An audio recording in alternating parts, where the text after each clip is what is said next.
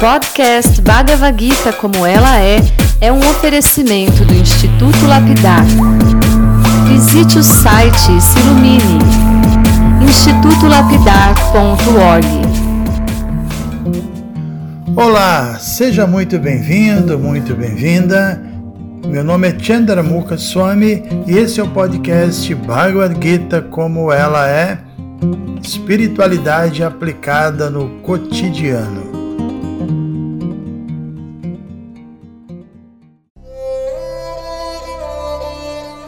Bom dia a todos vocês. Hoje, continuando a discussão sobre as qualidades do praticante do yoga devocional, vamos falar sobre a quarta qualidade mencionada aqui no capítulo 12 por Krishna, que é, que é Nirahankara. Ahankara significa falso ego, esse falso eu, né? Porque de fato, agora aqui nesse mundo, a alma está vivendo sob essa influência, influência do ego falso, sob a ilusão de que ela é o corpo material, embora realmente ela não seja o corpo, ela está vivendo temporariamente dentro do corpo. O corpo, na verdade, é uma máquina feita de energia material. Krishna fala várias vezes sobre isso, né? E esse ponto filosófico de que nós não somos o corpo é um ponto bastante repetitivo aqui na Bhagavad Gita. Quem conhece os versos da Gita sabe que por várias vezes Krishna nos lembra desse ponto, né? Mas essa repetição ela é absolutamente necessária, porque também várias vezes durante o dia a gente acaba recebendo a influência do ego falso, acreditando que é o corpo e agindo como se nós fôssemos seres materiais. Então, a gente precisa regularmente ouvir sobre isso, a gente precisa como se fosse uma vacina, né, dessa doença do ego. Eu costumo inclusive chamar essa doença de umbigolatria, né, que é um termo que Acho que é autoexplicativo. Então, Ahankara significa falso ego e Nirahankara significa estar livre do falso ego. E se Ahankara significa falso ego, falso eu, por lógica, deve existir o eu verdadeiro. Né? E de fato, esse eu verdadeiro existe. A gente pode, inclusive, falar não apenas sobre esse eu verdadeiro, mas a gente pode falar rapidamente sobre três eus que existem, que é o eu falso, que é o eu inferior, que é o eu temporário, o eu do corpo, né? O eu verdadeiro, que é a alma, que é o eu superior, que é o eu eterno, que é permanente, e o eu escrito com E maiúsculo, que é o Eu Supremo, que é Deus. Então, o Eu Supremo, segundo a Bhagavad Gita, é o próprio Deus, não só segundo a Bhagavad Gita, segundo as Upanishads, segundo o Vedanta Sutra, praticamente todos os textos védicos, né, deixa claro que Deus, o Eu Supremo, está eternamente situado numa posição totalmente transcendental, no sentido de que, obviamente, Deus nunca se sujeita à influência dessa energia chamada Maia, essa energia material, porque na verdade Maia é simplesmente uma das energias de Deus, né? E essa Maia só pode atuar segundo a própria ordem direta dele e, e sob seu total controle. Então, o Eu Supremo, o Absoluto, Deus, ou como a gente quiser chamá-lo, ele é infinitamente poderoso. Ele nunca é influenciado por nada, nunca pode ser revestido por um corpo material, por alguma cobertura externa. E por que, que eu estou mencionando que Deus não pode ser revestido por uma cobertura material, porque é isso que acontece conosco, diferentemente de Deus, nós, como almas individuais, estamos sujeitos à influência material. Então, essa é a diferença, uma das diferenças né, entre nós e Deus, ou seja, as almas, segundo a Bhagavad Gita, são eternamente individuais e mais do que isso, elas são, são partes integrantes de Deus e, e, por isso, como são partes dele, são iguais a ele em qualidade. Né? É, então a alma é, é o eu superior de todo indivíduo, a alma é de natureza espiritual, a alma é eterna, é a alma que dá vida ao corpo, que, que dá consciência ao corpo, a alma é consciência. Ela é pura originalmente. Ela é uma partícula infinitesimal do eu supremo, de Deus. Por isso ela é igual a ele em qualidade, assim como a gente pode dizer que uma gota d'água do oceano é igual ao oceano em qualidade, mas evidentemente, né, a gota d'água ela é diferente do oceano em quantidade. Isso é, é importante ressaltar isso, né? É importante ressaltar que que possuindo uma individualidade a gente tem que entender que a alma possui também livre-arbítrio, ela é indivíduo, ela tem opções, ela pode fazer escolhas, e mesmo quando ela está lá no mundo espiritual, que é a sua condição original, ainda assim ela tem essa propensão a fazer escolhas e dependendo das escolhas que ela fizer, ela pode se sujeitar à Maia, se sujeitar a essa energia material, ela pode vir aqui, pode receber a influência dessa energia ilusória de Deus. Então é preciso dizer que enquanto a alma, que é o eu superior, quando ela é engolida pela energia ilusória, por Maia, aí ela permanece coberta por diferentes corpos materiais, e isso é o que a gente chama de, de eu inferior, essa cobertura material. Isso é que seria o eu inferior, o eu corpóreo que é temporário, que na verdade não é permanente, é um mero produto dessa energia ilusória maia, ou seja, essa cobertura corpórea que reveste a alma, que é feita de maia, feita de energia ilusória, é a grande responsável por criar para a alma a ilusão do ego falso, né? do arrâncara. E o exemplo que eu costumo dar é que Deus também pode ser comparado a uma pepita de ouro uma pepita infinitamente abundante, inesgotável,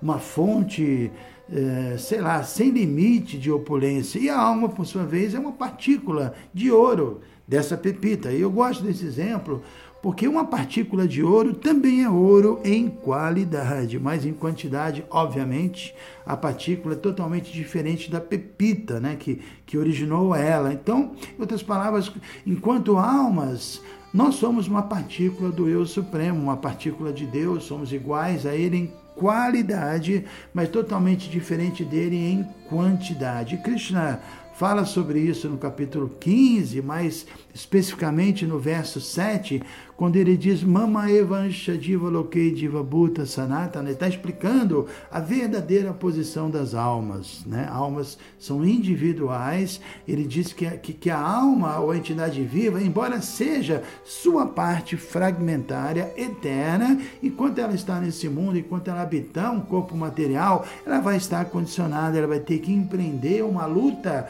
com seus cinco sentidos, a visão, o tato, o paladar, a audição, o olfato, e além disso, ele vai ter uma briga ainda mais feia com seu sexto sentido, que é a sua mente, né? Então, voltando ao exemplo da partícula de ouro e da pepita inesgotável de ouro, isso mostra que a Bhagavad Gita ela não é partidária nem do dualismo absoluto e nem do monismo absoluto. Deixa eu explicar melhor isso. Dualismo absoluto significa dizer que a alma individual é completamente distinta, diferente da alma suprema, é distinta de Deus. Esse dualismo, Deus é uma coisa, eu sou outra, né? Como a gente já defendeu, não é exatamente assim, nós somos partes integrantes dele. Então, não existe essa distinção absoluta. E o monismo absoluto, por sua vez, significa dizer que a alma é absolutamente igual a Deus, o que também não é um fato.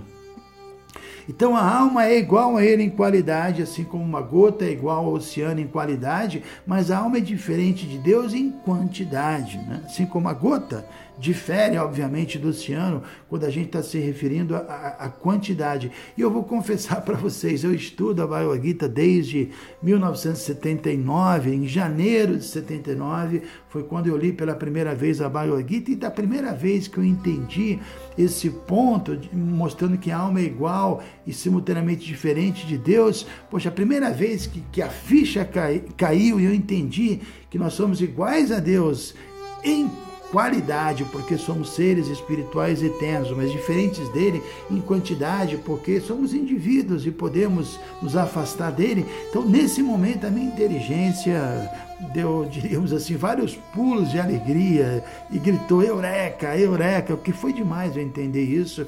Para mim, entender isso foi o maior divisor de água da minha vida entender que Deus e todos os seres vivos, incluindo as maravilhosas criações dele, né? Tudo é tão maravilhoso que tudo Deus e sua criação são simultaneamente iguais e diferentes. Para mim, isso responde praticamente tudo que eu questionava até então. Eu me lembro que eu li na Bhagavad Gita para o padre explicando a igualdade e a diferença entre o Sol e seus raios. Isso, uau, isso para mim foi muito claro, né? É, o exemplo, para mim, para minha inteligência, foi uma espécie de um lockout, né? É, isso porque a ideia de alguns mestres de yoga que eu tive contato, tentaram me passar que nós somos Deus, isso nunca me convenceu, nunca conseguiu, nunca, eles nunca conseguiram me convencer. Eu pensava, poxa, se todos nós somos Deus, né? Por que nós estamos sofrendo? É simples assim, né? Eu não acreditava que Deus podia sofrer, isso para mim não fazia sentido, né? Se nós somos Deus, eu me perguntava, o que teria nos influenciado a ponto de nos roubar o nosso status de Deus, nosso assim chamado status de Deus, né? Então, se, se algo é capaz de nos roubar o status de Deus, esse algo por lógica, teria que ser mais poderoso que Deus, né? Então, por isso eu nunca me convenci de que nós somos Deus, ou mesmo que somos, sei lá, em todos os sentidos, plenamente iguais a ele. E daí foi quando eu li esse exemplo do sol e dos raios do sol, um exemplo muito claro. Para o padre explicava que quando num dia ensolarado você abrir a janela do seu quarto e você vai dizer, ó, oh, o sol entrou no meu quarto, né? Aí para o padre perguntava, será que você vai estar falando a verdade, dizendo que o sol entrou no seu quarto, né? E ele mesmo respondeu, ele disse que sim e não ao mesmo tempo. Se você está se referindo ao Sol, à origem dos raios, ao, ao, globo solar, obviamente a resposta é que não. Esse globo solar não entrou no seu quarto. Seria muita pretensão nossa assim achar que o Sol vai caber dentro de um quarto, né? Mas como os raios do Sol realmente entram no quarto e são partes do Sol, não é errado dizer que o Sol entrou no meu quarto, porque o raio do sol é sol também. Não existe o sol sem seus raios. Isso é indiscutível, né? Assim como sem a energia de Deus, e nós somos uma energia dele, os seres vivos, a alma, então a ideia de Deus estaria completa. Ele é o energético, mas a sua energia faz parte. Você não pode separar uma coisa da outra. O calor do fogo, o aroma do sândalo ou o raio do sol. Do sol não dá para separar. Eles são simultaneamente iguais e diferentes. Né? Então, é, Nesse exemplo, Deus é o Sol e nós somos seus raios, sua energia. E o Sol e seus raios são simultaneamente iguais e diferentes, assim como Deus e a sua criação são simultaneamente iguais e diferentes. E para mim isso soou absolutamente lógico. Mesmo assim, quando nós consideramos os raios do Sol como partes integrantes do Sol, a gente tem que ser cuidadoso, a gente não pode se confundir e achar que os raios são o próprio Sol, na, na sua totalidade, não, né? Então isso também se aplica a nós. Mesmo entendendo que nós somos partes integrantes de Deus, a gente não deve cultivar a ideia equivocada de que nós somos Deus. Deus é o Criador, Ele é o controlador supremo coisas que nenhum de nós é, né? Ninguém é o criador de nada, ninguém é o controlador de nada. Na verdade, se a gente não consegue nem sequer controlar nossa mente, o que dizer controlar o universo? Se a gente não controla nem sequer o nosso sistema circulatório, digestivo, escritor, o que dizer de controlar perfeitamente bem infinitos universos e incontáveis entidades vivas? Isso é um absurdo, né? É bom que se diga que Deus é mais do que o criador, é mais do que o controlador supremo Ele é o absoluto, ele é a verdade absoluta. E quando nós usamos o termo verdade absoluta, a gente está indicando que, sendo absoluto, não existe nenhuma outra verdade além dele, porque se existisse alguma outra verdade além de Deus, aí a posição dele não seria absoluta, seria relativa. Né? Então, que, que fique claro pelo menos no que se refere aos ensinamentos da Bhagavad Gita, que o ser vivo individual não é Deus, mas é uma partícula divina dele. Ele é divino. E essa partícula, chamada também de alma, quando ela habita um corpo, quando ela se confunde com o corpo, quando se identifica com o personagem que, que esse corpo está representando, aí ela fica sob a influência do, do ego falso. E para terminar nosso áudio de hoje, Vamos lembrar que Cristo está aqui afirmando que uma das qualidades de um yogi avançado e devotado a ele é que para ele é muito claro essa distinção entre o eu verdadeiro, o eu superior, que é a alma, e o eu falso, o eu inferior, que é o corpo, que é o personagem que o corpo cria. Então, esse eu inferior, né, ele é o ego falso, ele é conflituoso, ele, ele é não permanente, ele está sempre insatisfeito, ele é limitado, ele é doentio, ele é enfermo, ele é vazio em si mesmo. Mas o eu superior, a alma, quando ela está na sua condição original, vinculada a Deus, ela é absolutamente pacífica, ela é eterna, ela está sempre satisfeita, ela é ilimitada, ela é plena em si mesmo, né? Então a conclusão que a gente pode pautar ah, as nossas vidas de duas maneiras. Ou nos identificando equivocadamente com o eu inferior, vivendo em função desse personagem, tentando satisfazer né, as demandas do eu inferior do corpo, provavelmente tendo que conviver com constantes experiências sei lá, conflituosas, tendo que experimentar é, sensação de vazio interno permanente, né? Então, essa é uma opção a identificação com o eu inferior. E a outra opção é pautar a nossa vida nos identificando com o nosso eu superior, nos dedicando a buscá-lo incessantemente. E essa busca constante é o próprio significado da vida humana, é a meta da vida humana e no final das contas é a própria busca pela paz e pela serenidade que Maia, a energia ilusória, nos roubou, tirou da alma. Né? Então a conclusão é que se a gente quer alcançar, quer realizar a nossa verdadeira natureza, a gente vai ter que se vincular a Deus, a gente vai ter que se entregar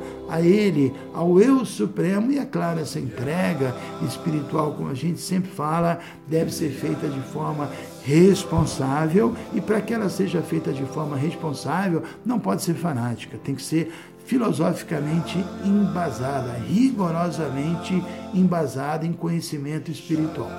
Então, muito obrigado, até amanhã. Hare Krishna.